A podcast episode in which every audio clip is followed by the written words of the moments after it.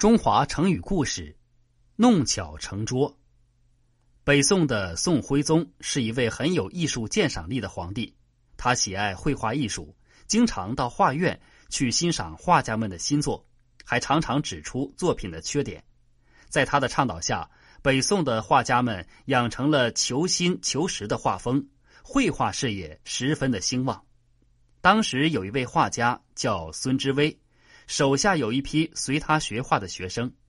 有一次，他应成都寿宁寺的请求，画一幅九曜图，内容是水星菩萨和侍童。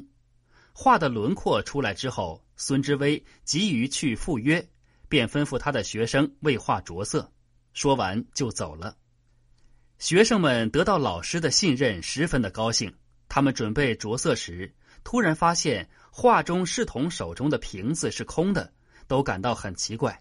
他们说：“老师平时画瓶子，总要在瓶里再画上一束美丽的鲜花，怎么今天忘了呢？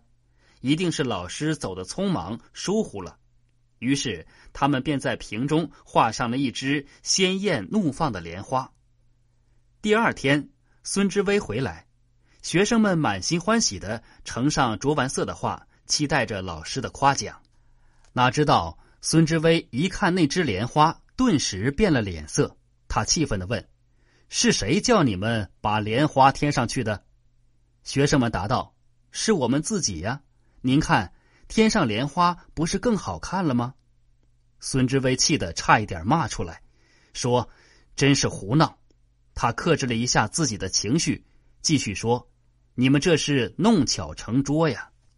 你们不知道《道经》上说。”这水星菩萨的瓶子是他用来镇妖伏水的宝贝，是不应该有花草的。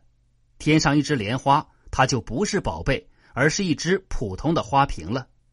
你们的色彩虽然上的不错，可是这幅画却因此被毁掉了。学生们这才恍然大悟，十分后悔的低下了头。弄巧成拙是指原想卖弄聪明，反而做了蠢事。弄巧成拙出自《卓宣颂》。